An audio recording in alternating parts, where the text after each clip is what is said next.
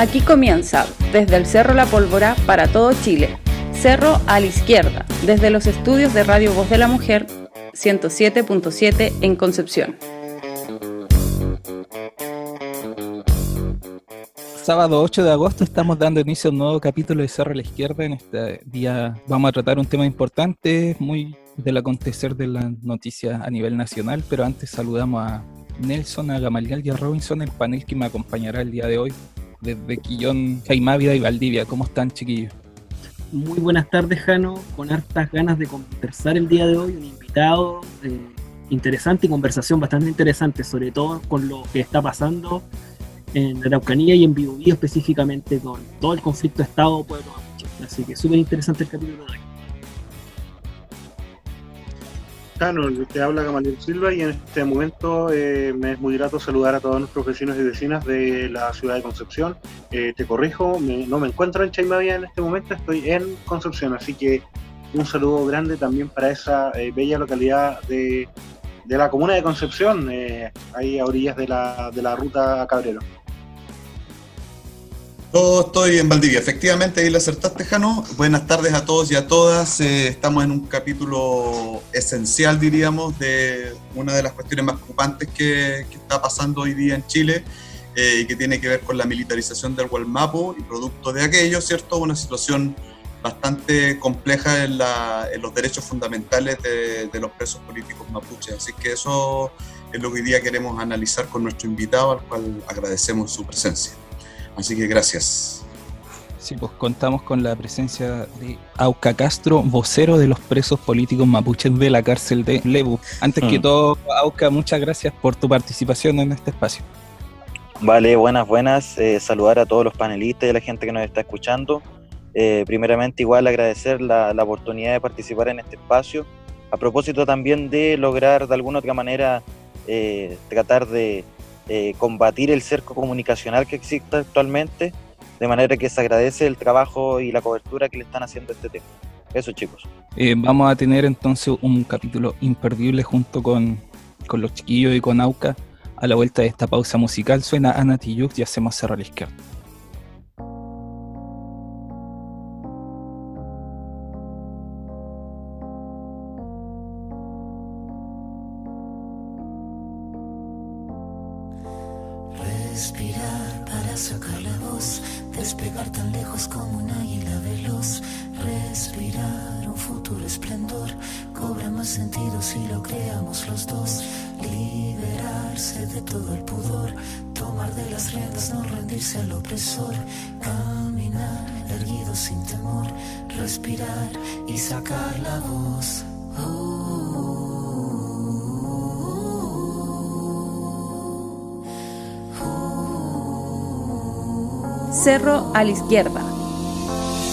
Tengo los bolsillos vacíos, los labios partidos, la piel con escama cada vez que miro hacia el vacío, las suelas gastadas, las manos atadas, la puerta de entrada siempre tuvo el cartel que dijo que estaba cerrada. Una espina clavada, una herida infectada, entramada, una rabia colmada en el todo y en la nada. El paso torpe al borde sin acorde cada vez que pierdo el norte. Tengo la pérdida del soporte. El tiempo que clava me traba, la daga me mata, filuda la flama sin calma, que de las manos se me escapa, pero tengo mi rincón florido, sacar la voz. No estoy sola, estoy conmigo. Liberarse de todo el pudor, tomar de las riendas, no rendirse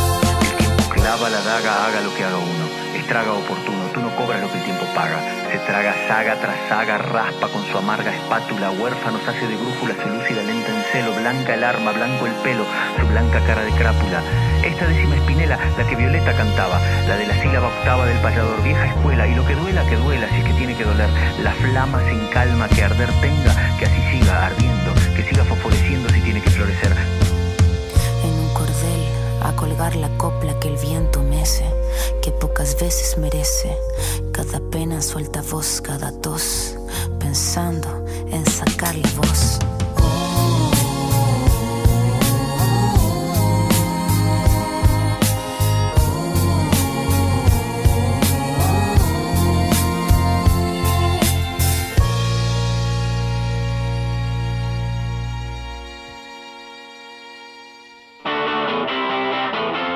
Estás escuchando Cerro a la Izquierda por la 107.7 Radio Voz de la Mujer.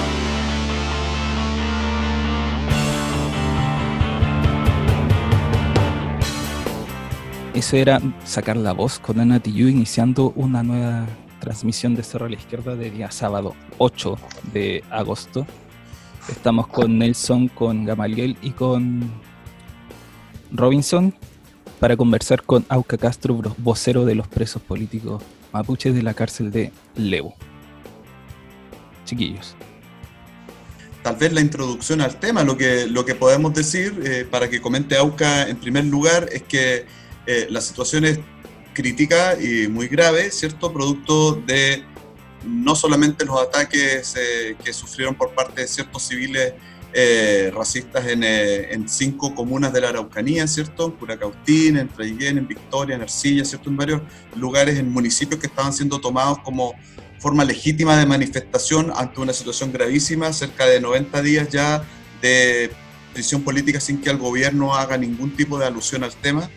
Y eh, en ese sentido se ha producido toda una serie de, de conflictos que han ido eh, creciendo, ¿cierto? Han ido subiendo en el tono y que, y que tiene particularmente al, al, sur de Chile, pero yo diría que a esta altura ya todo el país, eh, muy preocupado por la situación de los derechos humanos de, de, varios comuneros mapuches, tanto los que están presos como también de la gente que se está manifestando en diversas eh, regiones, comunas, eh, territorios, ¿cierto?, eh, del Gualmapu, e incluso más allá en algunas ciudades también.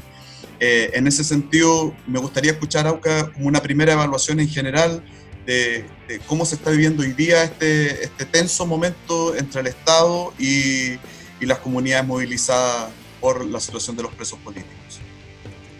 Bueno, ya tú lo has mencionado, eh, es cierto, actualmente hay un momento sumamente tenso eh, y esta, esta tensión ha aumentado a partir de la huelga de hambre que, que comenzó a inicios del mes de mayo, específicamente el 4 de mayo. Eh, los comuneros y los presos políticos de la cárcel de Angol, en conjunto con el Machi Celestino, iniciaron una huelga de hambre. Eh, todo esto y, la movilización que se empezó a dar desde ahí eh, costó en términos eh, comunicacionales y mediáticos, ¿cierto? Eh, que lograra posicionarse de alguna otra manera dentro de, de, la palestra de la discusión nacional. Principalmente debido a, uno, el cerco comunicacional y también la situación de la pandemia, etcétera. Actualmente tenemos que ya la, la situación es que eh, durante el transcurso del mes de, de julio y mayo, eh, otros espacios también se fueron sumando a la huelga, otros presos de otras cárceles, específicamente los presos de la cárcel de Temuco y la cárcel de Leu. Eh, todo esto en apoyo a la situación que estaban demandando los hermanos movilizados en la cárcel de Angol.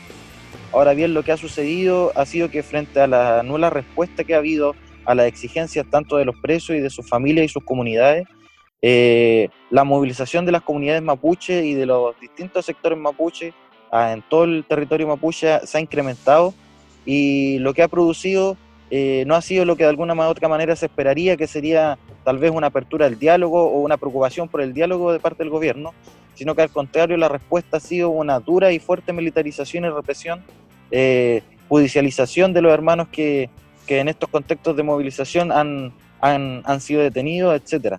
Entonces nos estamos viendo actualmente frente a una situación bastante delicada eh, debido a que la, la, la, la, movilización crece y por otro lado la, la, salud de los hermanos que están en huelga cada vez va empeorando.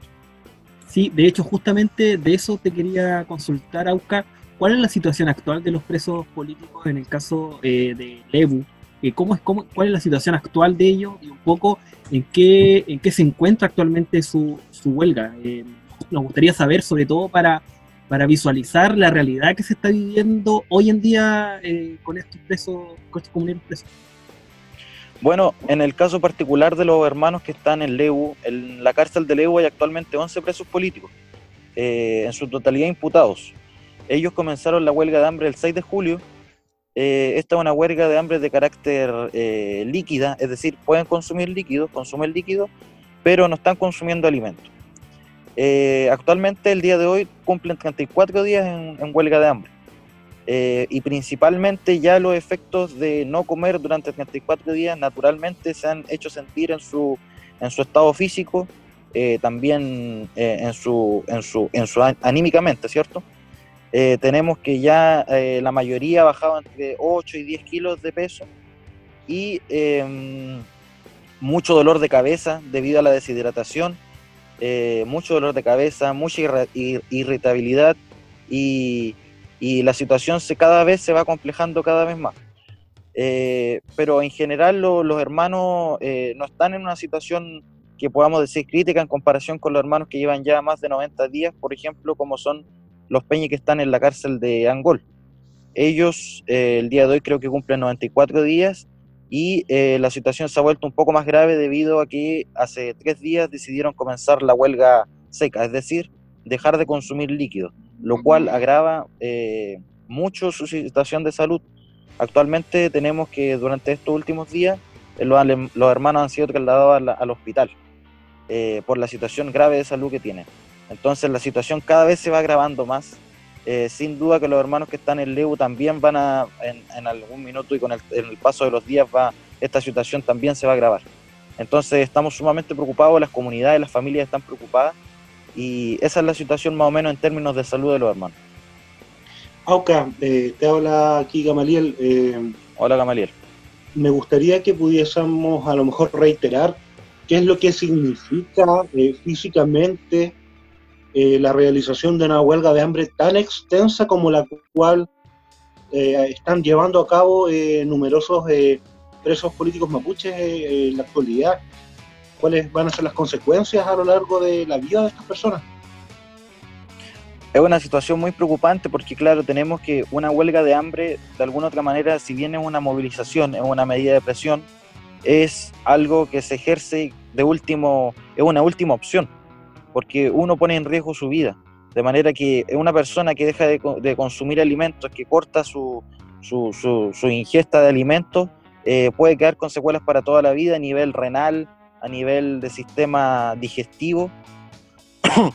y esto obviamente es, preocupante porque en caso de que esto continúe, podemos llegar a situaciones fatales como por ejemplo la pérdida de la vida de alguno de los hermanos. Además, eh, es importante que cada una de las personas, en su, eh, particularmente, tiene o naturalmente ha tenido eh, distintas enfermedades crónicas o no, pero que también pueden afectar en la salud de cómo se puede estar llevando esta huelga. En ese sentido, Auca, preguntarte también por las demandas, o sea, una huelga es una, como tú has dicho, una forma de manifestación extrema, ¿cierto? Porque implica eh, no solo daños para la vida, sino que para la salud también de las personas que realizan una huelga de hambre, ¿no? Y en ese sentido, eh, saber un poco cuáles son las peticiones que este movimiento de huelga de hambre está solicitándole al gobierno. Eh, ¿Cómo lo podrías definir así en los puntos fundamentales? Bueno, fundamentalmente lo que aquí ha sucedido es que eh, desde los distintos espacios en huelga, tanto las familias y los LOF han considerado y han exigido, eh, tras análisis tras, tras pensamiento, ¿cierto? Tras intensos espacios de reflexión interna, que aquí los hermanos existen ciertos, ciertos mecanismos legales eh, que están asumidos y ratificados por el país, es decir, son parte de la legislación del país. Eh, en ese contexto es que nos encontramos con un convenio, que es un convenio de la Organización Internacional del Trabajo, el convenio 169 de la OIT. Este convenio, ratificado por Chile el año 2009, establece ciertas garantías mínimas para y con los pueblos originarios y tribales. Eh, en ese sentido es que este convenio también dentro de, su, dentro de los puntos 10 y 9 establece ciertas, eh, ciertos principios en relación a situaciones judiciales frente a las que se puedan ver eh, relacionados los miembros de estos pueblos originarios. de manera que la exigencia que se está planteando ahora en este minuto por los presos políticos mapuche, los 27 presos políticos mapuche existentes actualmente en huelga de hambre, tiene que ver con lograr reglamentar y normar la aplicación jurídica y judicial del convenio 169 para casos de presos políticos, tanto para los que están ahora como para los que puedan venir. ¿Y esto por qué? Porque tenemos que actualmente existe una herramienta legal, existe un marco legal que el Estado usa cuando quiere y cuando le conviene por ejemplo, la situación del año pasado de la consulta indígena. El Estado utilizó el 169 para consultarle al pueblo mapuche si es que se querían, eh, se le quería quitar el carácter eh, de, no, de, no bien de consumo a la tierra indígena. Entonces el Estado usa el 169 cuando le conviene, pero cuando las comunidades, los espacios en lucha, la gente que en el contexto de la lucha mapuche se ve judicializada y en prisión, exige la aplicación de este, de este reglamento, de, este, de estos derechos que están establecidos en el 169, no son usados. Entonces nos encontramos que esta es la demanda principal y esta es la situación que están exigiendo los hermanos en huelga actualmente. También hay una situación, perdona, Jano, solamente un detalle para que lo, lo, aclare el AUCA, eh, una situación con respecto a la tardanza en ciertos procedimientos judiciales, ¿cierto? Eh, claro. Que hay una, una, cuestión ahí puntual que obedece a ningún convenio, ni tratado, ni ley, ni nada, se le parezca simplemente cumplir con tiempos adecuados para el procesamiento, ¿cierto?, de los presos políticos. ¿verdad? Claro, toda la razón, exactamente. Actualmente, y, ha sido una tónica en, en, cuanto a los casos judiciales con eh, hermanos que están judicializados en contexto mapuche, que tiene que ver con que la Fiscalía, el Ministerio Público siempre trata de eh, eh, ampliar lo más posible los espacios de, prisión preventiva, es decir, retardar el juicio.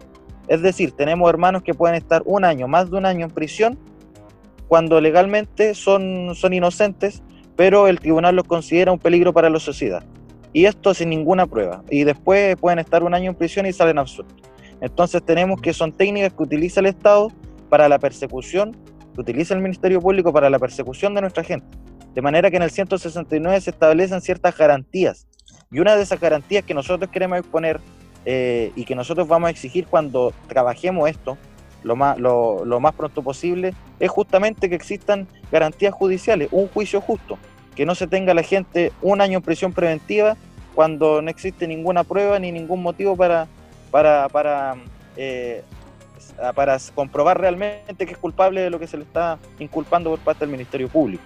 Claro, como acotar los periodos de investigación de la fiscalía. Exactamente. No puede estén dos años, o sea, porque las medidas cautelares mientras dura la investigación y no puede estar dos años investigando para que se demuestre que es inocente. Y después, ¿quién, ¿quién devuelve esos dos años en que estuvo privado de libertad, que una condena básicamente, como se dicen eh, ustedes mismos, que se condena antes de juzgar con la prisión preventiva, que se entrega a destajo por los tribunales, por ejemplo el de Temuco, que en primera instancia había rechazado esta misma eh, cautelar para Martín Pradenas, por ejemplo, los mismos jueces que muchas veces han claro. jugado mucho eh, Mapuche, oye, aprovecho de decir que usted puede dejar un comentario, una pregunta, una reflexión, lo que quiera en nuestra caja de comentarios, tanto en nuestra transmisión en Instagram como en Facebook. Saludamos a toda la gente que está haciendo parte de esta conversación. Comparte esta transmisión, es importante lo que estamos hablando.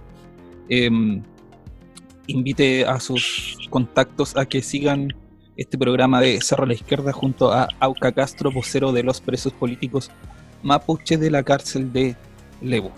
Oye, antes de darte la palabra, Gama, que vi que está ahí pidiendo, levantando la mano, decir que hoy día al ministro del Interior, Víctor Pérez, se le consultó al respecto de la situación y señaló que como gobierno no van a intervenir en la decisión de un tribunal o algo así. No sé si fueron exactamente las palabras, pero esa idea. Lo que demuestra que no, no siguen sin entender o sin querer entender lo que se está pidiendo, porque no se le está pidiendo a un tribunal que cambie el veredicto, se está pidiendo algo tan básico, que también debería en todo caso, pero se está pidiendo algo tan básico como que se respete la normativa vigente. Exactamente. Gama. Eh, Auca, eh, quería consultarte y a propósito de lo que te comentaba Jano, con respecto a cuál eh, crees tú que ha sido el rol o la actitud de las autoridades a todo nivel con respecto a la movilización que están llevando a cabo los diferentes presos mapuches en las diferentes cárceles de este país. Bueno, yo creo que aquí la situación, eh, sin duda nos hemos dado cuenta de que el hecho de que no se cumplan derechos que están establecidos y que están eh, dentro del reglamento, ¿cierto? Dentro de la legalidad del país, que no se apliquen, obviamente tiene que ver por motivos políticos. Esta es una situación clara y por eso nuestros presos son presos políticos justamente. Entonces nos encontramos con la situación de que cuando nosotros exigimos que se cumplan estos derechos, se los exigimos justamente a aquellas autoridades que tienen el poder político. Es decir, las autoridades tienen un rol que no es imparcial bajo ningún sentido frente a la situación que está pasando. Tanto, por ejemplo, desde los espacios de gendarmería, la autoridad de gendarmería, eh, como la gente del Ministerio de Justicia. Em, entonces, ellos no tienen un rol imparcial frente a lo que está pasando, ellos tienen la capacidad política y el deber, ¿cierto? Por ejemplo, en el caso de Gendarmería 518, establece claramente en el artículo 2 que se deben respetar los tratados internacionales a los que se adscribe el país. Pero sin duda, cuando ellos en su reglamento tienen esta, este punto, ¿cierto? Eh, es decir, ellos tienen toda la capacidad legal para gestionar las demandas actuales de los presos políticos, pero no lo hacen, no lo hacen obviamente por motivos políticos porque no hay voluntad política de hacerlo. Entonces nos encontramos frente a esta situación y nos damos cuenta que las autoridades eh, no responden al rol al cual deberían responder eh, y nos encontramos fuerte, cierto que tenemos, los mapuches deben empezar a desarrollar movilizaciones, formas de presión para que sean, respetados sus derechos. Entonces nosotros lo que planteamos es que nosotros queremos hablar con quien realmente tiene la capacidad de decidir y de cortar el queque, como se dice eh, coloquialmente, respecto a la aplicación y a la, a la normación de este, de este convenio 169 jurídicamente. Por eso es que nosotros que exigimos, y así se ha planteado desde los diversos espacios, que aquí la conversa y la, salida a la huelga tiene que ver con una, aplicación, eh, con la creación de una mesa política con las autoridades competentes. Y esa puede ser la salida de manera de lograr generar una, una, una salida a esta situación. Situación que también se, se, repitió en gobiernos anteriores, cuando estaba, por ejemplo, Michelle Bachelet, también hubo huelgas de hambre exigiendo claro. que se respete el convenio 169 de la OIT para que no crean que esta es una cuestión eh, que está empezando ahora, desde prácticamente desde que el Estado de Chile firmó este convenio que no lo cumple. Y cada cierto tiempo hay una, una movilización, lamentablemente con esta medida de presión tan extrema, exigiendo que el Estado respete lo que firmó y pasó con la nueva mayoría, concertación, y está pasando ahora con la derecha. El Estado es, es como un todo en sí mismo Hablemos de tu descanso en la venta de President's Day de Mattress Firm. Ven y ahorra hasta 500 dólares al comprar una cama King a precio de Queen o una Queen a precio de Twin. Además, llévate una base ajustable gratis de hasta 499 dólares con compra elegible de Silly. O aprovecha ofertas especiales de hasta 50% de descuento con colchones Twin de Silly desde 224,99 o de Sleepy's desde 159,99. Disponibles para entrega rápida. Solo en Mattress Firm. Aplican restricciones. Visita una tienda para más detalles en esta materia, Robinson. Sí, eh, Auca, bueno, no sé, parece que querías comentar al- algo antes, Auca, ¿no? Sí, claro, o sea, complementar lo que está diciendo Jano en términos de que, claro, aquí la cosa se reduce a que las autoridades deben tener una voluntad política que no existe para lograr una salida a esta huelga. Entonces, existe una movilización de parte de las comunidades, de parte de la gente, de parte de las familias de, los hermanos presos, pero la respuesta a esa demanda es la represión, eh, el enviar a, a militares en los territorios de movilización, pero aquí lo- la salida es una salida política y para eso tiene que existir voluntad política de parte de las autoridades eh, competentes en el caso. Y eso es lo que no existe. Eso. En ese mismo sentido, y por eso que te di la palabra para preguntar tu opinión acerca de... te- Tenemos claro que el giro hacia la ultraderecha que ha tomado el gobierno estos últimos días con el- la instalación de Mm. Víctor Pérez en el Ministerio del Interior, esta situación la complica aún más, ¿no? Por eso vimos alentados a, esta- a estos grupos fascistas, ¿no? Pero de alguna manera, eh, preguntarte por cómo ves el proceso constitucional, porque tal vez una posibilidad que entrega el proceso constitucional es incorporar el convenio 169 de la OIT y hacerlo efectivamente norma jurídica en Chile y que esto pueda ser eh, eh, realidad. ¿Cómo ves tú? ¿Es- ¿Ves, ves que hay una posibilidad ahí un poquito más cierta, aunque todavía no, no sea concreta, en el proceso constitucional? Bueno, la verdad yo creo que con el paso de los años y lo- los mapuches en realidad siempre eh, cada vez se van poniendo más escépticos de la capacidad real que tenga la política winca, la política del Estado, la política de los chilenos de resolver los propios problemas de los mapuches. Es decir, eh, sin duda que, claro, puede ser una arista, puede ser una situación hipotética en la que tal vez hipotéticamente se podrían eh, dejar establecido, ¿cierto?, en la Carta Magna de, en una nueva constitución, eh, ciertas garantías y cierto respeto por las diferencias particulares de los pueblos indígenas, pero no es algo que realmente dé una luz de esperanza concreta y real frente a las problemáticas actuales. O sea, creo que actualmente los mapuches cada vez van comprendiendo más que la solución y la construcción de su dignidad, de espacios mejores, de una mejor vida eh, como mapuche, ya no está pasando por esperar que la política Winca, la política cierto de, los procesos del Estado Winca, eh, eh, salvaguarden los intereses del propio mapuche. ¿Qué opinión o qué comentario te merecen las declaraciones de Jaime Anticoy, dirigente de la Asociación de Gendarmes de Chile, quien denuncia la existencia de supuestos privilegios eh, en favor de eh, los presos políticos mapuches, incluso desde antes de la, eh, de la ocurrencia de esta pandemia? Bueno, yo creo que los comentarios del, del, del- Él creo que es presidente del sindicato, ¿no? ¿Cierto? De gendarmería, una cosa así. Así es. Así es, sí. Bueno, yo creo que demuestra claramente, lamentablemente, de un apellido mapuche, lo colonizado que está y lo racista que está inculcado en él, porque le parecen privilegios que los comuneros mapuches tengan, eh, tengan condiciones un poco más dignas respecto de, claro, la población eh, común dentro de los penales, pero eh, no veo que critique de igual manera los privilegios que tienen los reos de Punta Peuco, que son condenados por crímenes de lesa humanidad. Eh, es- esos no son privilegios, pero sí son privilegios las condiciones un poco más dignas que exigen los mapuches que están encarcelados. Entonces eso de alguna otra manera eh, habla por sí mismo porque es una contradicción eh, gigantesca creer que los mapuches exigiendo condiciones dignas, sabiendo que son distintos y que están encarcelados por motivos políticos, tengan privilegios. Cuando lo- lo- los condenados de Punta Peuco tienen una cárcel de lujo, resguardados por gendarmería, tienen piscina, tienen televisión por cable, tienen condiciones fenomenales. Pero los pobres, los mapuches, aquel que, que va contra este, este contexto, este sistema que avanza, eh, y que tenga condiciones un poco distintas, un poco mejores de la población penal en general, tiene privilegio. Entonces eso habla por sí mismo, es un comentario completamente racista y colonial.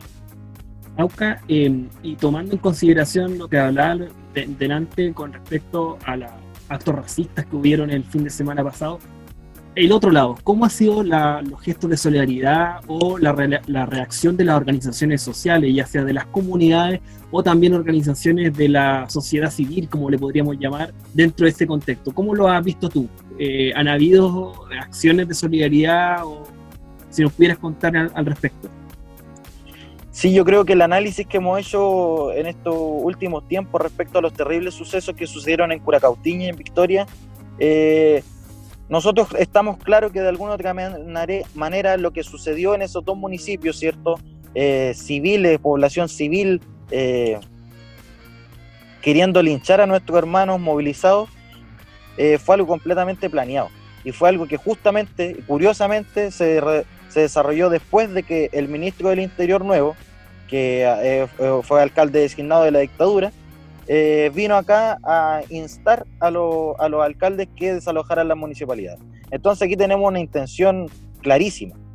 El, el, el, latifundio de la zona de la Araucanía preocupado, ¿cierto?, del avance que están teniendo las comunidades en sus legítimas reivindicaciones, quiere linchar a nuestros hermanos movilizados. Una situación terrible. Pero yo creo que lo que sucede acá fue completamente a favor nuestro en términos de que se les salió el tiro por la culata, como se dice. Porque cuando ellos hicieron eso, se levantaron y salieron a manifestarse y a la calle espacios mapuches que no lo habían hecho. Salió gente en Lonquimay, en Purén, en Lumaco, que eh, en, situación, eh, en la situación antes de, la, de estos sucesos habían estado en completa pasividad. Es decir, estas acciones racistas y fascistas que ocurrieron del linchamiento a nuestros hermanos provocaron que el pueblo mapuche en su conjunto y en distintos espacios donde no había movilización se levantara con más fuerza y dijeron y dijeran alto, aquí esto está mal. Aquí nosotros tenemos que salir a respaldar a nuestros hermanos que están peleando por derechos que son justos. Entonces, de alguna otra manera, lo que pasó le salió el tiro por la culata porque fortaleció la movilización mapuche. Saludos a los amigos y amigas de Lumaco ahí que sacaron una estatua que estaba sobrando Sí. la, sí, de hecho vi, lo, vi la tiraron al agua. La peor sí. de las estatuas, de hecho. La peor. Se, cayó, se, tiró, la peor. se tiró un piquero. Se tiró Oye, un piquero. un piquero pa- Cornelio. oye, y puede sonar eh, anecdótico, pero es impresentable que hayan estatua de Cornelio Saavedra todavía en, O sea, va- en varias. cualquier lugar. O sea, no, varias, no pero solo estatuas, Bueno, hay comunas. hay comunas completas y sí, Puerto Saavedra. plazas. Los nombres de las calles. Exacto. También. En, en acá hay un Cornelio Saavedra, igual, una calle. En muchos lugares de la Araucanía hay, hay calles Cornelio Saavedra. Por si acaso. Impresentable. Sí. Oye, tú, Eh, ¿a quién atribu... Cortito, sí. eh, tú, bueno, tú le atribuyes a Víctor Pérez que fue a asusar a esta gente porque él, eh, fueron una horda con actitud racista, pero tiene que haber sido asusado. Finalmente son tontos útiles de otros intereses. Eh, detrás que los mandan a hacer el trabajo sucio para lavarse las manos, como ocurre en muchos lugares de América Latina. Eh, en este caso, ¿qué rol crees tú que juegan, por ejemplo, el, el grupo Angelini a través de CMPC? O sea, de Bosque Arauco y el grupo Mate a través de CMPC. Las empresas Bueno, forestales. Claro, yo creo que de alguna otra manera, eh, sin duda, y es de conocimiento público, ellos son los mayores terratenientes de la zona de la Araucanía, es decir, tienen la mayor cantidad de tierra en todo el territorio mapuche, tienen más tierra ellos juntos que todo el territorio mapuche. Entonces son agentes que, claro, sin duda, de alguna otra manera, ellos han logrado eh, mantener eh, y han logrado mantenerse y su- salvaguardar su negocio. Eso se ha logrado y se han visto amenazados de alguna otra manera, se han visto asustados cuando eh, los procesos de reivindicación mapuche los han hecho retroceder y han reivindicado sus predios. Pero ellos como instituciones, como empresas gigantescas, siempre tienen mucho que guardar, siempre tienen mucho que cuidar en términos de su imagen. Recordemos que ellos tienen, es cierto, esta política de la buena de la buena vecindad. Ellos no se ensucian las manos directamente. Pero sí, por ejemplo, lo pueden hacer perfectamente aquellos eh, agricultores armados o, estos espacios, ¿cierto? Estas latifundistas que, que, claro, no tienen imagen que salvar, entonces es una masa manipulable y es una masa que con un poco de buena manipulación en cuanto al miedo, en cuanto a, a, a la utilización que pueden hacer estos, estos grandes poderes económicos, ¿cierto? Acá en la zona, dicen, el poder económico dice UPA y los latifundistas dicen chalupa, entonces yo creo que aquí hay una relación estrecha frente a lo que pasó entre justamente estos poderes que tú mencionas. Sí, Auca, volviendo un poco a lo que decía Nelson, eh, ¿cómo has visto o si puedes hacer una evaluación de las acciones de solidaridad que también se han visto en, el, en organizaciones chilenas, digamos, incluso no sé si tú sabes de, de organizaciones más allá de Chile, incluso, ¿no? De, de otros países. Eh, ¿Cómo evaluaban ustedes eso? Porque esto realmente ha sido bastante impactante en el escenario político estas últimas semanas. Sí, ha sido impactante. Igual, de alguna otra manera, nosotros tenemos claro que aquí el chileno pobre, el chileno trabajador, el chileno humilde, no está detrás de esto, sino que al contrario, eh, también es víctima de las mismas situaciones y de los mismos poderes fácticos que a nosotros nos oprimen. Hemos visto durante todo este transcurso de estos días cómo, si bien de alguna otra manera, como comentaba delante, eh, los sectores mapuches que no estaban movilizados, las comunidades que no estaban movilizadas y que estallaron después que sucedió esto, pasó exactamente lo mismo con el pueblo chileno en solidaridad y en respaldo, en repudio frente a lo que había pasado en Curacautín. Entonces, nosotros siempre hemos sido eh, conscientes que el pueblo chileno, el pueblo oprimido, también es hermano nuestro. Eh, entonces, se agradece mucho y, y, bueno, los días posteriores a los hechos de Curacautín y Victoria, eh, era visible en todos los medios, en redes sociales, ¿cierto? en los medios de contrainformación, cómo las comunidades en pequeños actos de solidaridad salían a la calle a, a exigir justicia en repudio ¿cierto? Recordemos esta frase que decía Curacautín, vergüenza nacional, y que fue algo que se hizo presente durante todo el país, a lo largo de todo el país, perdón. Entonces somos conscientes que, claro, el pueblo chileno de alguna otra manera igual eh, está presente y es consciente de la injusticia que, que existe acá. Gracias. Son dos pueblos sometidos a la misma al mismo al capitalismo salvaje. Tema explotador. Oye, decir solamente si quieren tener más información sobre el rol de las forestales en los territorios del centro sur de Chile, pueden ver el documental Plantar Pobreza del periódico Resumen que está disponible en YouTube. Que te quería consultar, Auca, es con respecto un poco, ya hemos hablado de un poco los instigadores de la, de la, de la racista en este caso, el, hablamos también de la solidaridad de, la, de las comunidades y también de, la, de los actores de la sociedad civil, pero poniéndolo en un escenario como futuro, ¿cuál es la, la, proyección tomando en consideración la salud de los comuneros que están en huelga de hambre? ¿Cómo lo, cómo lo visualizan ustedes eh, ese contexto? Bueno, la proyección es bastante compleja en términos de que si aquí, por un lado, eh, nuestros hermanos que están en huelga llega a haber un desenlace fatal, la movilización de las comunidades, de los espacios, de las familias, eh, va, va, a aumentar. Eh, aquí sin duda hay una situación de presión, un contexto que es bastante complejo, pero nosotros somos tajantes en mencionar y volver a repetir que aquí la salida de esto es una salida política. Nosotros estamos exigiendo, y así se ha planteado, una mesa de discusión de alto nivel político con el señor ministro Larraín para lograr ver y, reglamentar la aplicabilidad jurídica de, del convenio del cual estábamos hablando al principio. Entonces, eh, en función de eso, aquí la cosa puede ir para dos lados.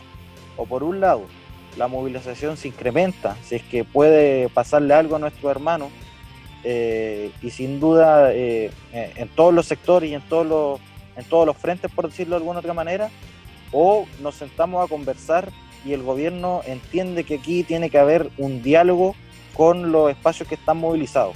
Porque es importante, aquí nosotros no estamos pidiendo ningún favor. Aquí estamos exigiendo que se cumplan y que, que se hagan efectivos derechos que están establecidos dentro de los marcos legales del Estado chileno. Entonces no estamos exigiendo nada del otro mundo. Estamos exigiendo cosas que eh, el mismo Estado Winca estableció para nosotros, que ellos mismos establecieron dentro de su normativa. Entonces esa es un poco la situación. Eso te puedo comentar. Sí, y créeme que si es que esperemos que no le llegase a pasar algo a alguno de ellos, no solamente eh, va a haber respuesta en el Walmapu, lo más probable es que en todo Chile, porque sería ah. una situación vergonzosa. No, no, sé. Intolerable. Sí. Intolerable. Bueno, ya es intolerable y digámoslo claramente, la enorme cantidad de, de asesinados mapuches en todos estos años de transición y postdictadura. Así, eh, no olvidemos eso también. Hay un montón de, de personas mapuches que han sido asesinadas por parte del Estado, por las fuerzas represivas del Estado. Entonces, no, no, no, no dejemos aquí, no estamos empezando, esto tiene una historia bastante más larga y podríamos seguir para atrás en la historia, ¿no es cierto? Eh, en torno a ese mismo escenario que está elaborando AUCA, eh, tal vez cómo ves el desarrollo de la, de la huelga propiamente tal. estamos más de 90 días, yo creo que es bastante intolerable para cualquier cuerpo humano eso. En términos médicos, ¿cómo, cómo podrías decirnos ahí que, que se ve esa situación? Bueno, como comentábamos al principio, ¿cierto? Estamos en un momento crítico. Sin duda estamos en un momento crítico. Eh, el día de hoy, eh, lo- bueno, hace como, no recuerdo bien, tres, cuatro días atrás los hermanos de Angola empezaron huelga seca. ¿Qué cuerpo humano en condiciones de salud buena aguanta cuatro días o tres días sin tomar agua? Claro. Tenemos que recordar que los hermanos ya llevan 90 días sin ingerir alimentos. Entonces, médicamente estamos en un punto muy límite. Eh, y eso produce mucha preocupación eh, y de manera que, que frente a esto van a haber eh, consecuencias, claramente en todos los sentidos. Eh, de manera que estamos muy preocupados frente a lo que pueda pasar. Eh, como comentaba el día de hoy, el día de ayer, eh, ya creo que van cuatro hermanos que han sido trasladados al hospital de Angol debido a la gravedad de su situación y está actualmente todo el mundo muy, muy, muy atento a lo que pueda suceder.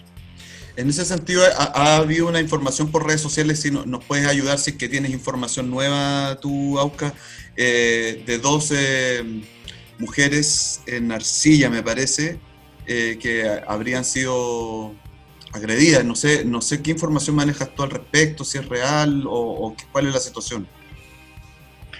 Bueno, la verdad yo no manejo antecedentes muy claros, aparte de lo que se ha informado, ¿cierto?, por la prensa.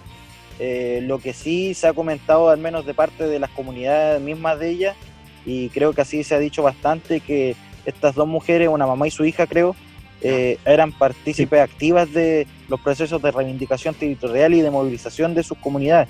Entonces esto también solo viene a, a rebalsar el estado de, de inseguridad y depresión que existe actualmente, porque ya tenemos antecedentes, recordemos el caso de Macarena Valdés, eh, de los casos que, exigieron dura- que existieron durante el estallido social, que curiosamente la gente que era participante de los movimientos de sus espacios y de sus comunidades aparecían colgados.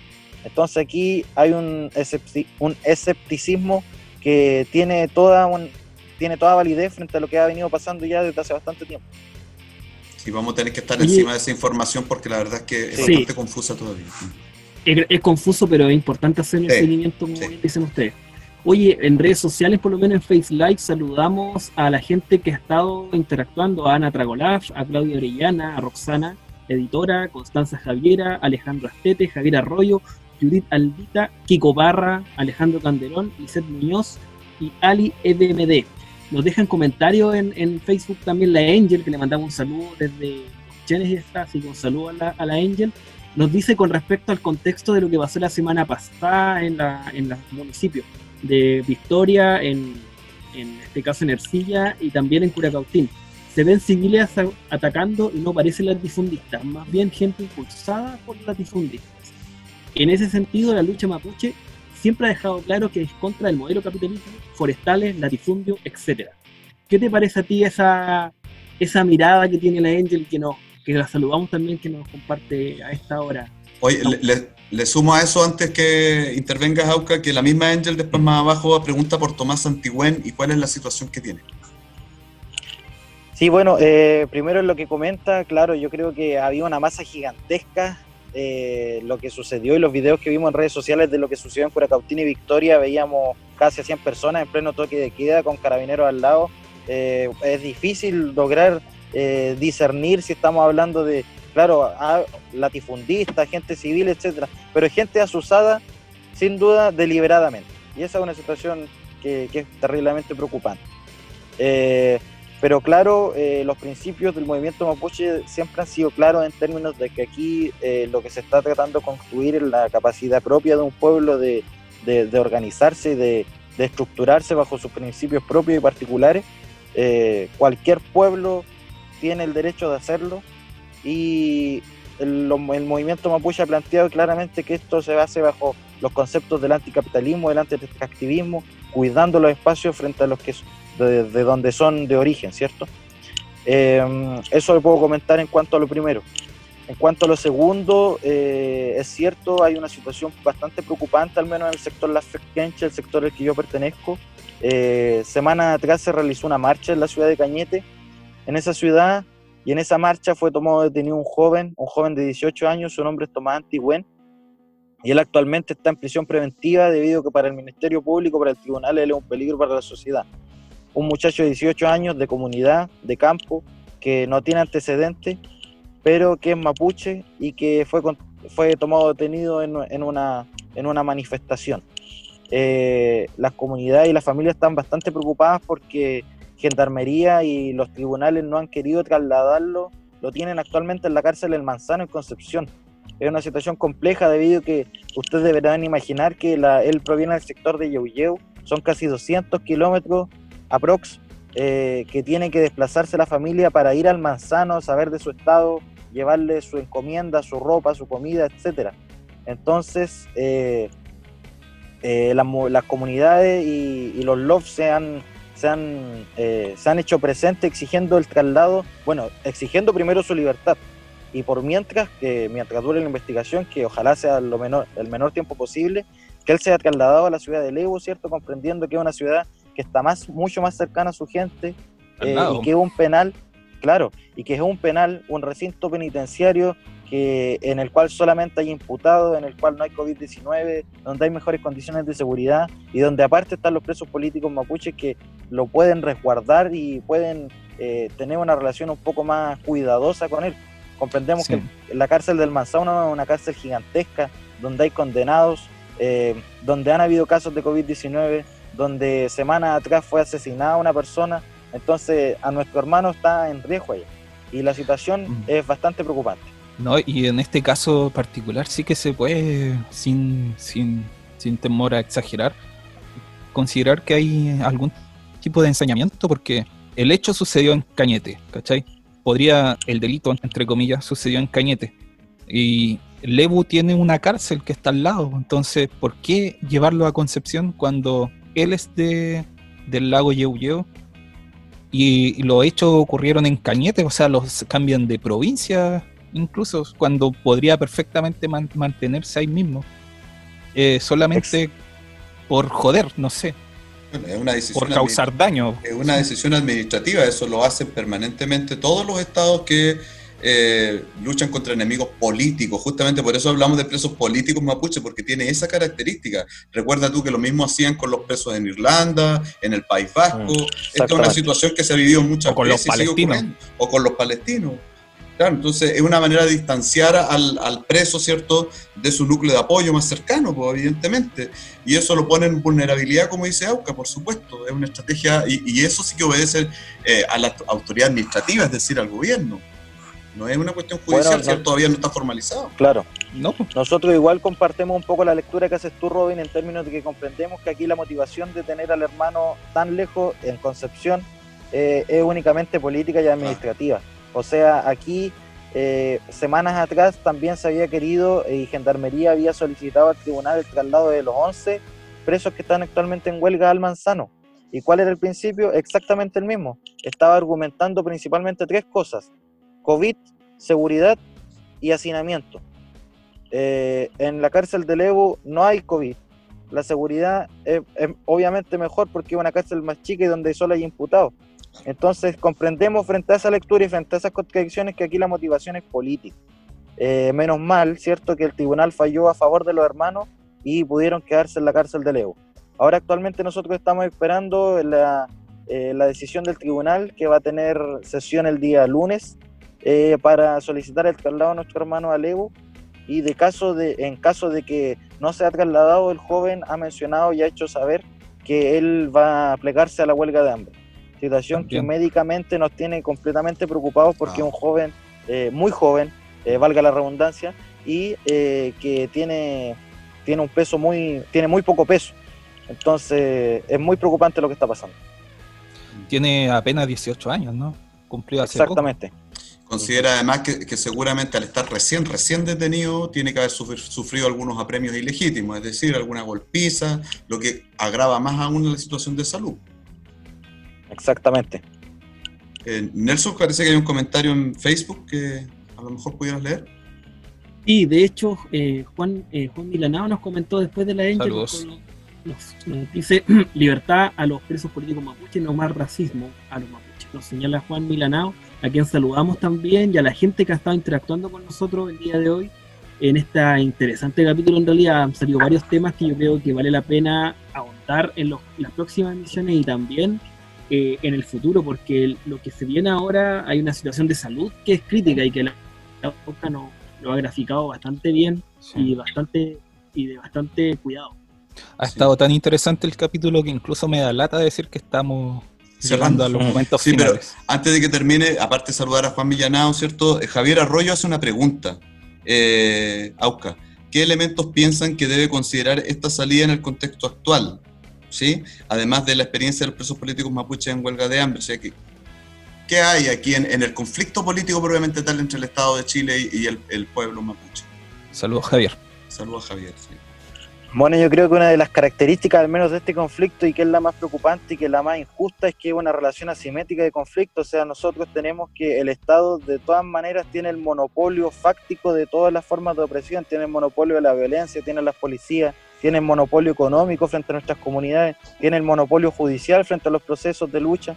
Entonces, nosotros nos enfrentamos frente a un gigante, pero nosotros somos plenamente conscientes de la dignidad que debemos exigir y con la que debemos caminar, eh, dignidad con la que están actualmente nuestros hermanos en huelga de hambre en las cárceles, nuestros 27 hermanos en las cárceles de, de- la zona, y, y ser conscientes que eh, todos los pueblos en condición de colonizados tienen el derecho propio de, sin el beneplácito del Estado colonizante o del espacio colonizante, de, de decidir su, su propio futuro, y, y esa es una idea que el pueblo mapuche tiene claramente asumida eh, y, y- y en ese contexto donde actualmente tenemos presos que son los que pagan de alguna otra manera los platos rotos de, de esta relación y de esta lucha. Entonces eso puedo comentar. Claro, siguiendo el, el- tema, digamos, Rousseau ya decía desde siempre, desde las bases de esta, de- del Estado occidental, que todo pueblo tiene derecho a la rebelión, siempre. Y así Eh, lo establece incluso el derecho internacional. Exactamente. Exactamente, exactamente. Gama. Llega otro comentario de Facebook, Nampulcafe Queo, Hola. dice, Nehuenauca, eh, preocupa la actitud de alcaldes como el de Contulmo, que estigmatiza a los mapuches y hace llamado a armarse a los criollos de la zona. Sí. Eh, ¿Qué opinas tú de eso? Sí, exactamente. Yo creo que tiene que ver un poco con lo que comentábamos delante en cuanto al rol de las autoridades. Es de recordar y es de tener que hay que tener claro que las autoridades no tienen bajo ningún concepto un rol imparcial en lo que está pasando. Y ahí el ejemplo lo tenemos graficado claramente. Alcaldes como el de Contulmo que llama eh, a, la, a la gente civil a, armar, a armarse en contra de los de los de las comunidades y de la gente mapuche, creando un panorama de odiosidad, de rivalidad, de miedo, manipulando y jugando políticamente con el miedo en, en su comuna. Entonces vemos que sujetos como este son están claramente definidos en cuanto a su posición de lo que está pasando. Entonces son políticamente ene- enemigos, sin, sin duda, eh, que, se, que se plantean libremente así, que llaman a armarse en contra de, de la gente y de, lo- de las comunidades. Eso. Oye, y por otro lado, por ejemplo, al ladito de Contulmo, el día jueves, bueno, el día miércoles en realidad se inició las tomas del, del municipio de Tirúa. Eh, bueno, al ladito, cerca. Eh, y, y el día jueves hubo un desalojo también donde que fue bastante mediático. Hubo ahí la posibilidad de que gente que estaba en el lugar pudiera registrarlo y transmitirlo en unos videos de muy buena calidad, entonces se podía ver eh, con mucho detalle lo que estaba sucediendo. Y al principio me había sorprendido, dije, va, qué raro que en Tirúa pase eso, como, no sé, uno desde afuera al menos se ve que Millagur tiene, un- el alcalde de Tirúa, tiene como un discurso bastante menos al choque que la mayoría de los alcaldes del territorio del Gualmapu. Y después se cachó que, que no había sido solicitado por, por Millagur el desalojo, sino por... Por la gobernación. No, por, por Jackman, por el intendente. intendente, Ah, por el- Sí. Sí. Por la Entonces- intendencia, claro. Entonces ahí demuestra que cuando tú, o sea, asusan primero a, los a las autoridades locales, a los alcaldes, y cuando el alcalde no le sigue el juego, igual pasan por encima, pues la decisión es pasar por encima como sea, si, si no es por anga, es por manga, ¿no? Claro. Sí. Exactamente. Nelson iba ya a decir algo yo. Sí, no, es que eh, referido a eso mismo, Oscar, ¿a ti te parece que ese ya la- es como la estrategia que está teniendo el Estado con respecto al conflicto? ¿Tú crees que esa es como la estrategia? Por un lado, eh, presionar al alcalde en el caso de las tomas de desalojo y en el caso que no me resulta, eh, paso yo, paso máquina yo y voy directamente con mi efectivo a desalojar o a, a reprimir. ¿Tú crees que esa es una estrategia que... Exactamente, esa es la estrategia en términos de que es la estrategia del garrote y de la pluma, ¿cierto?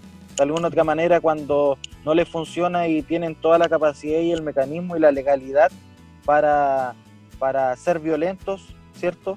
Pero por otro lado dicen, no, nosotros hablamos con los mapuches y estamos abiertos al diálogo. Pero cuando existen movilizaciones para que ese diálogo que se pueda realizar, que se realice, sea en condiciones dignas, en condiciones que los mapuches les parezcan dignas, eh, utilizan la violencia. Entonces, es la doble, la doble estrategia que utiliza el Estado y, y nosotros somos plenamente conscientes de, ella y, y, y, nos preparamos y vemos las formas de cómo, cómo enfrentarnos a esa situación. Pareciera que es uno más de ellos, dijo Yacaman refiriéndose a, al alcalde por no sí. pedir el desalojo. Esas palabras utilizó. Exactamente. Así estoy leyendo textual. Sí, no, no, sí, no, no, no, me cabe la menor duda. Lo googleé para no equivocarme. Qué vergüenza viniendo de, de, además de alguien que desciende de palestino. Es una vergüenza ese intendente, la verdad. Parece que no sabe la, la condición de la, de la patria de sus padres o de sus abuelos también. Una bueno, pero lo digo porque yo sé que hay muchos fachos que de su origen, pero es que también es bueno decírselos en la cara, ¿no? Porque finalmente es vergonzoso eso, ¿no? Eh, si no lo entienden, es que la verdad es que ya no quieren entender nomás. Bueno, eh, la familia Yaca mantiene un triste historial en esta zona. Igual. Lo sé, lo sé, pero hay que decirlo. Eh, como una, no sé, la última, mi última intervención, eh, quisiera que hicieras alguna reflexión, Auca, a una cuestión que yo le he venido dando vuelta y no sé qué piensas tú, a ver si nos ayudas, que tiene que ver con, con el elemento más político partidario. ¿No crees tú que también hay como una especie de, de eh, experimento de los ultraderechistas, del, del fascismo de, de, los cast, de los dos, ¿cierto? Tanto del Partido Republicano como de Evópoli, por querer generar ahí una masa electoral y social, ¿cierto? En torno al odio hacia el, hacia el mapuche. Eh, ¿No crees que también hay ese elemento, aparte de los empresariales que ya sabemos que están sus intereses, pero que también hay un interés político más, más vulgar, podríamos decir, de parte de esa gente? Sin duda, o sea, sabemos que el fascismo más, más, más recalcitrante, por decirlo de alguna manera, siempre ha jugado con el miedo y con el populismo y, y estas situaciones son un, un, un, polvorín para ellos para, para posicionarse y hacer valer más y darle más, más espacio y más cobertura a sus ideas de miedo. Eh, y ellos juegan justamente con eso, con cómo utilizamos el miedo para y, y estas situaciones complejas para, para tener, para capitalizarla a nuestro favor. Sí, Eso muchachos, Gracias. Es hora de ir cerrando este interesante capítulo. No sé si tiene alguno, alguna pregunta final o alguna reflexión, idea que quiera dejar antes de agradecer a AUCA por su participación. A lo mejor un comentario. Resaltar las diferentes instancias de solidaridad, de afecto que han habido entre el pueblo mapuche y el pueblo pobre, trabajador chileno. Eh, son dos pueblos que han históricamente han estado sometidos bajo la misma opresión capitalista, eh, bajo la misma opresión política, eh, y que sin duda eh, tienen un futuro de, li de liberación conjunto. sin duda, de hecho esto lo veíamos hace un par de, de semanas, comunidades mapuches de la novena región juntando alimentos para las ollas comunes de la ciudad de Temuco. Eh, asimismo, se han, habido diferentes eh, signos de solidaridad en ambas direcciones. Eh, desde luego, sabemos que el fascismo opera dividiendo, opera separando, y ahí es cuando debemos permanecer fuertes. ese es mi comentario y agradecerle enormemente a Auca Castro que te hayas dado el tiempo de poder estar en esta, en esta transmisión de Face Live, de, en Instagram y en el podcast que se va a estar editando y distribuyendo a través de los diferentes medios. Muchas gracias, Auca. Gracias a ti, Gamaliel. Sí, yo también me despido desde Valdivia, eh, Auca, agradeciendo por tu cla- claridad en, en el análisis, lo necesario que es tener la voz de, de los mapuches pues, en este tema, si son los que tienen que hablar, no como en la tele donde No, aparecen seño- señores Eizaguirre, Fontaine y no sé qué hablando del conflicto mapuche, que eso es Claro. sorprendente. Eh, Claro. Ni uno se siente con ese derecho, menos ellos todavía. Entonces, eh, Las patitas. claro, Menos eh, ellos. menos ellos todavía. Entonces, agradecerte por, por tu tiempo y tu claridad eh, y decir, me voy con una frase que escuché por ahí que me parece re interesante, que es decir, eh, existe el racismo, existe el Estado racista, lo que no existen son las razas. Con esa frase me despido. Sí. ¿Quién fue que dijo eso hace poco? José Bengoa. un- José Sí. Bengoa. Sí, no es de mi mucho gusto, pero, pero bueno, lo dijo y Pero tiene lo dijo, toda la razón.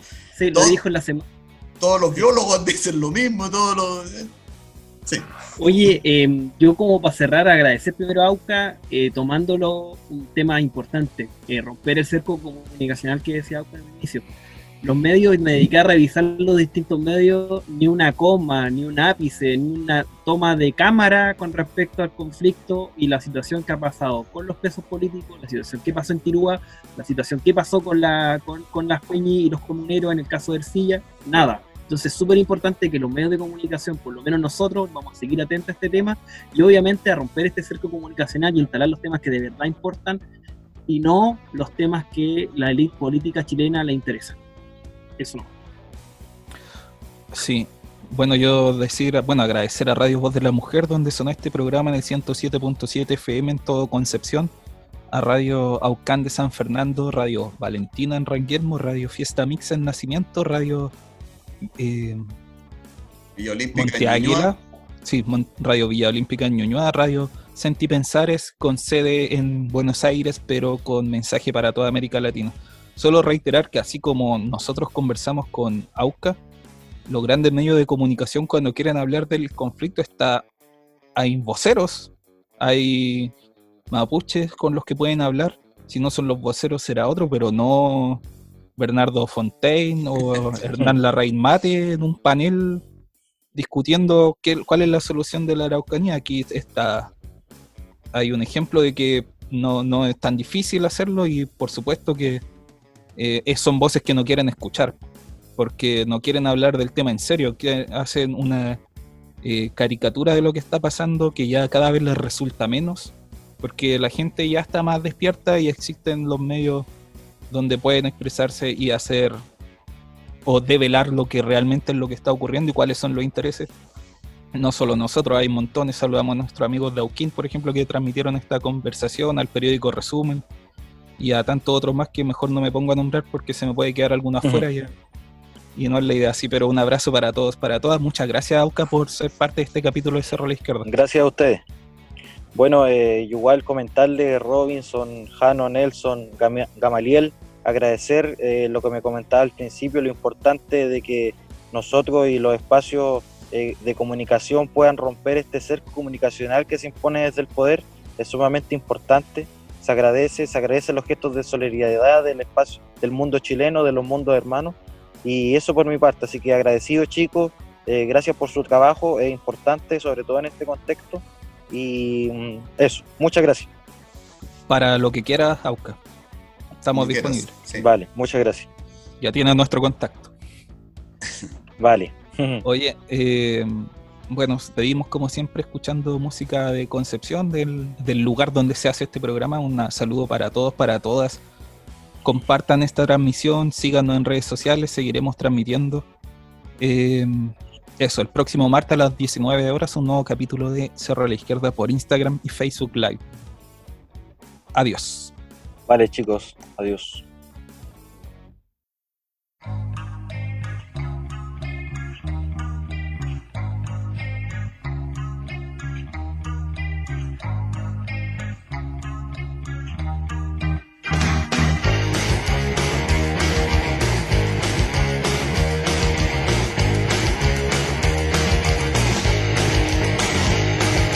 Malditas cajitas rectangulares están en la casa, en la calle, en los bares. Malditas cajitas rectangulares.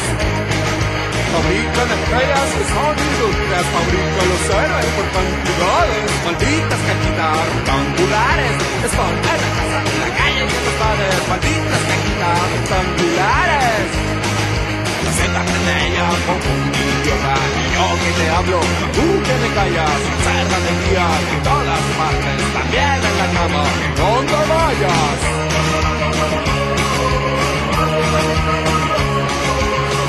Apágalo.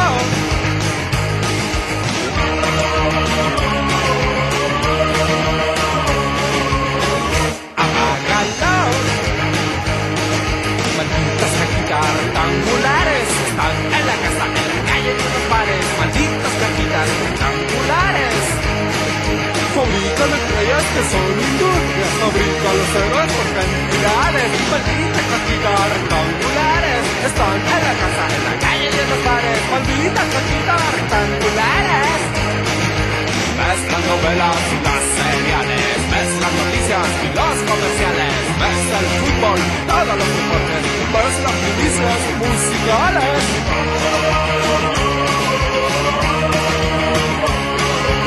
Cerro a la izquierda.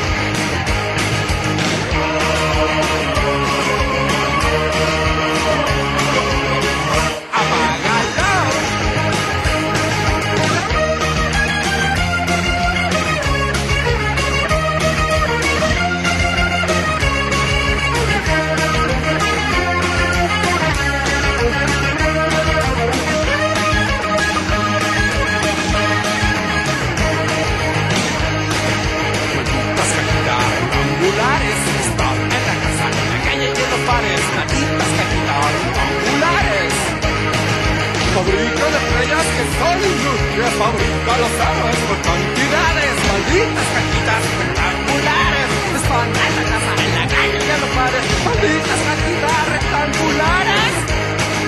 El de los libros que te olvidaste ¿Recuerdas cuando niño los cuentos de mamá con las rectangulares? Ya te quedaste en ellas para estar Jamás último